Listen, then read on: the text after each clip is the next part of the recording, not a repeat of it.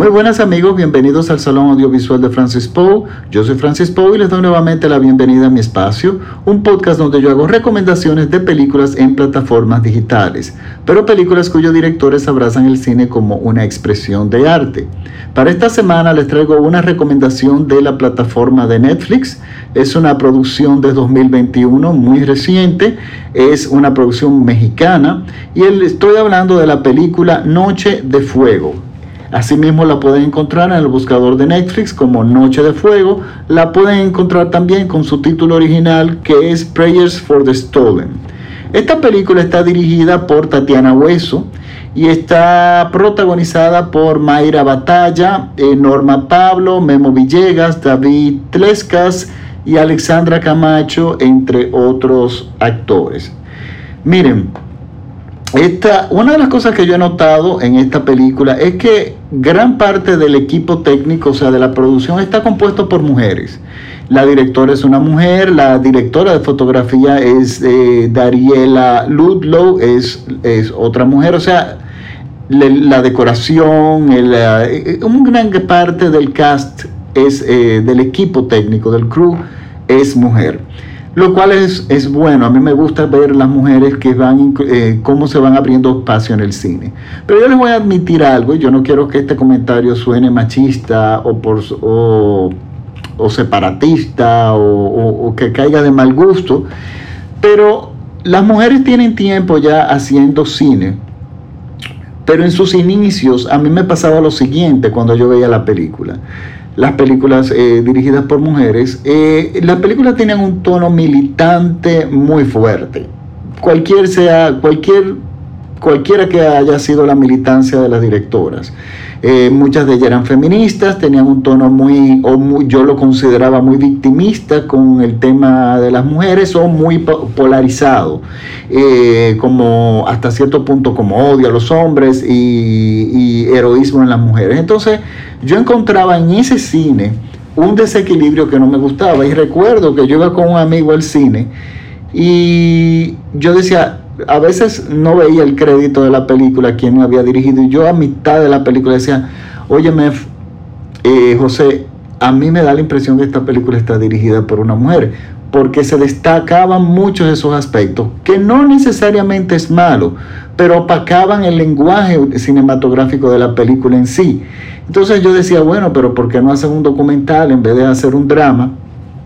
Eso podría, en la militancia es más aceptable porque tú no la tienes que diluir en personajes, o sea, tú tienes que en el cine contar una historia.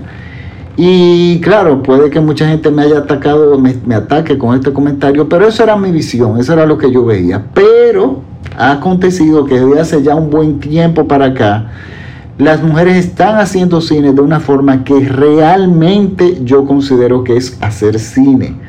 Tú puedes tener, ellas tienen su militancia, tienen sus contenidos muy claros, que eso siempre me ha gustado, que ellas están muy claras en lo que quieren transmitir, pero eh, ahora yo encuentro que le abren espacio a los elementos cinematográficos que realmente hacen una película atractiva.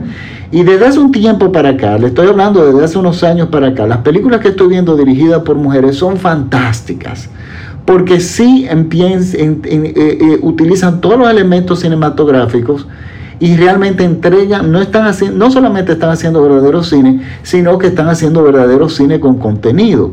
Y miren, la película de hoy es una de estas películas. Esta película a mí me gusta por muchísimas razones, por muchísimas razones. Esta película no solamente argumentalmente me la encuentro muy original, es impactante, es una película social sin ser en ningún momento panfletaria ni, ni directa ni crítica en el sentido, simplemente te presenta las cosas como son y cómo se, cómo se desarrollan los, eh, los, eh, los, personajes en este contexto, en este ambiente. Y en, este, en ese sentido, esta directora hace un trabajo maravilloso. ¿De qué trata Noche de Fuego? Nuestra protagonista es una niña, básicamente, que vive en un pueblo, en, una, en un pueblo eh, rural, muy rural, en una zona muy remota, que está en conflicto, está aplastado, está en el centro entre el conflicto eh, entre los narcotraficantes y el Estado. Y las únicas víctimas, las grandes víctimas de este conflicto del Estado, de los militares y de los narcotraficantes es la población indefensa que está en, el medio de este conflicto. Básicamente eh, notamos algo importantísimo en esta, en esta película y es que el, casi todo el mundo es mujer. Todas las personas que habitan en el pueblo son mujeres solas, mujeres solteras, no vemos hombres. Y es que es un pueblo, y eso no es nada extraño, en mi, país eso es muy común también en las zonas remotas, los hombres al no encontrar trabajo pues salen del pueblo, eh, salen de esa, de, de, esa pequeña población, de pocas casas, de pequeños pueblos olvidados, que hay millones de ellos, y resulta que se van a los Estados Unidos o a las ciudades grandes a trabajar para enviar dinero a sus familias de alguna forma eh, sustentarlas. Pero no siempre es así, o sea, muchas veces se van a la ciudad y los hombres desaparecen, no vuelven a contactar a las esposas y la único, el único contacto que tienen las mujeres con esa ilusión, con esa persona que de ellas depende la manutención, es una señal de celular, de móvil, cuando ellas suben a una montaña. Tienen que subir a una montaña a determinada hora, entonces ahí se reúnen y hacen las llamadas a sus esposos. Y la mayoría nosotros nos damos cuenta de que son llamadas que no, no llegan a ningún lado. Lo que nos deja saber algo que sí es una realidad, que está en el caso de mi, en el caso de mi, eh, en el caso de mi país, los hombres, eh, eh, las mujeres crían, un 50% de la población está compuesta por mujeres solteras cuyas parejas se fueron o nunca estuvieron. O simplemente no, se desligan totalmente de, se desligan totalmente de la, de la se desligan totalmente de la, de la relación y las responsabilidades matrimoniales. Eso y responsabilidades de pareja y de familia. Eso es una realidad. Y eso lo vemos aquí muy bien planteado. Pero eso es, eso es simplemente uno de los eh, tantos elementos que tiene la película que ayuda muchísimo a la tragedia de la trama, del desarrollo de la vida de estos personajes. Y la primera cosa que utiliza la, la directora, el primer ejemplo, el, el, primer golpe que nos da la directora es con la primera imagen. Nos quedamos, quedamos inmediatamente cautivados o intrigados por lo, primero que vemos, no de lo que se habla, sino de lo que nosotros vemos. Ahí inmediatamente me encantó, porque yo dije, esta directora va por el cine como lenguaje y apuesta a eso.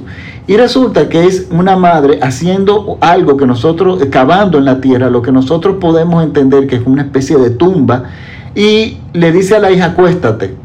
Y la hija se acuesta y dice, no, sal, y sigue cavando. La hija es como la tumba o el agujero que ella estaba eh, cavando, era necesario que esa niña cupiera ahí.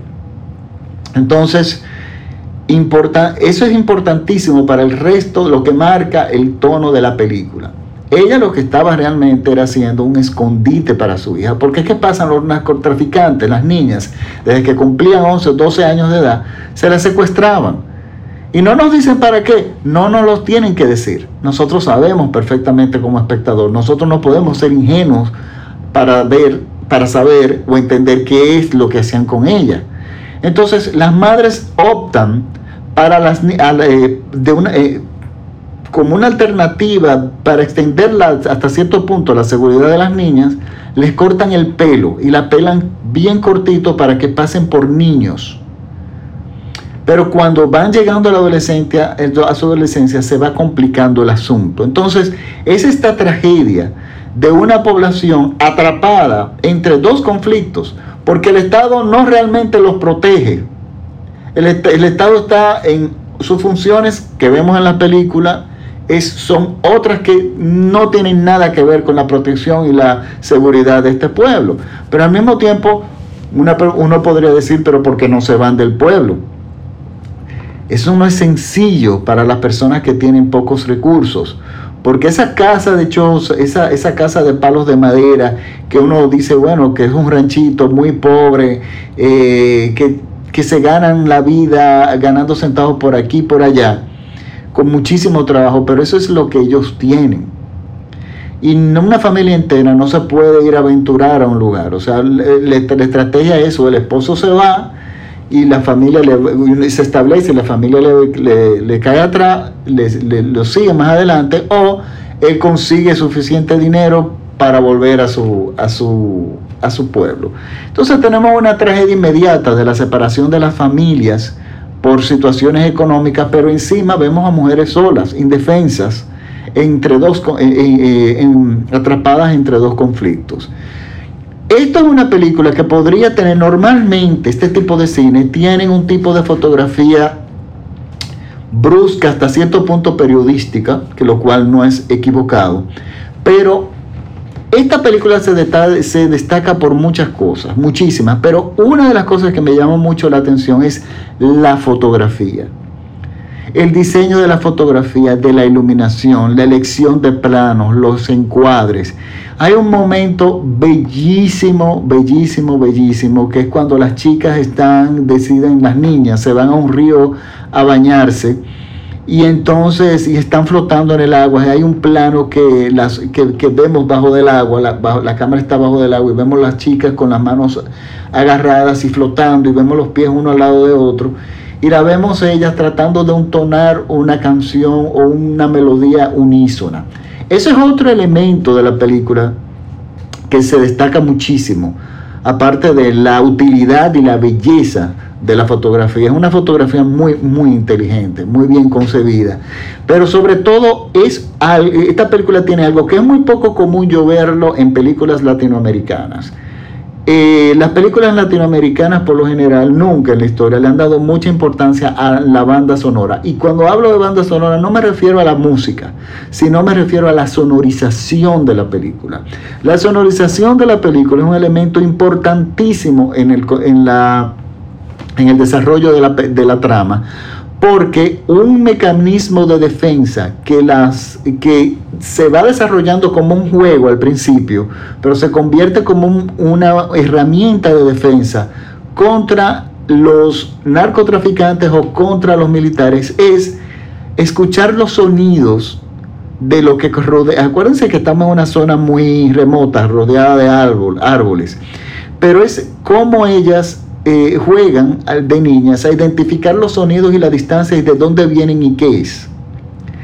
Esto se convierte en una herramienta esencial para esconderse a tiempo cuando ven por, por escuchar los sonidos. Por ejemplo, cuando em, aprenden a escuchar cuando llegan los narcotraficantes o cuando son los militares que llegan a rociar químicos. O sea, ya los sonidos los, em, es parte de su vida, los sonidos lejanos y está muy pendiente porque de eso puede depender su vida. Entonces es una película que tiene ese elemento que yo diría es protagónico, que es el, el sonido en la película. Por lo tanto, esta es una película que si tiene un sistema de sonido Dolby Digital, véanla ahí. Se destaca muchísimo, al igual que la música y, el, y cómo, cómo utilizan el sonido, cómo utilizan la música para unificarlas, para unirlas, para, para ayudar a la escena, para que nosotros entendamos y comprendamos mejor los personajes. Señores, esta película está buenísima. Y sobre todo me gusta que es una película hecha con bajo presupuesto, pero con una gran historia, gran guion, muy buenas actuaciones, una cinematografía fantástica. Yo aplaudo el trabajo de esta directora que debería ser premiada. Esta película ha sido muy premiada, ¿eh? ha sido muy aclamada por la crítica, le fue muy bien en Cannes, en, en festivales importantísimos. Y esta directora había llegado incluso a, si no me equivoco, a los premios Oscar nominada por documental. Ella había he hecho un documental que no lo he visto, lo voy a ver ahora, voy a perseguirlo. Y ella, bueno, a partir de ese documental fue lo que le abrió las puertas para hacer esta, esta producción, que se nota que fue muy planeada, muy cuidada y hecha con mucho, mucho eh, empeño. O sea, se nota que había un buen... La percepción es que el trabajo en equipo fue magnífico. El sonido está, los créditos en Internet Movie Database, es repartido por, mucha, por un grupo de personas, entre ellas hombres y mujeres, pero es un detalle que debe para mí ser premiado. Eso definitivamente, eh, eso es así. Bueno, esta es mi recomendación de la semana. Recuérdense que está en la plataforma de Netflix y el nombre de la película es Noche de Fuego. Es una película recién salida del horno. No se la pierdan. Le pido excusa porque el sonido puede que de este podcast puede que sea un poco extraño. Quería eh, se le sea un poco incómodo, pero he tenido problemas técnicos y bueno, tengo un dispositivo nuevo y entiendo que con este dispositivo es más fácil, eh, por lo menos tentativamente yo puedo hacer los podcasts en lo que mi infraestructura eh, tecnológica principal eh, se resuelve, logro repararla. Les recuerdo que este programa es escuchado en todo México vía radiola.com.mx y síganme en mis redes en arroba Francis Poe en Instagram donde yo recomiendo películas en plataformas digitales que de repente no le hago el podcast pero que sí valen, vale la pena verlas y en mi página de Facebook búsquenme como en Google, me pueden buscar como el Salón Audiovisual de Francis Poe Facebook y ahí yo cuelgo no solamente información de no solamente recomendación de películas, sino a veces cuelgo incluso películas que están libres de derechos, que se pueden ver gratuitamente y que a mí me gustan mucho y que de repente a ustedes también les pueden gustar. Pues bueno, me despido, hasta la próxima semana, muchísimas gracias por la sintonía, chao.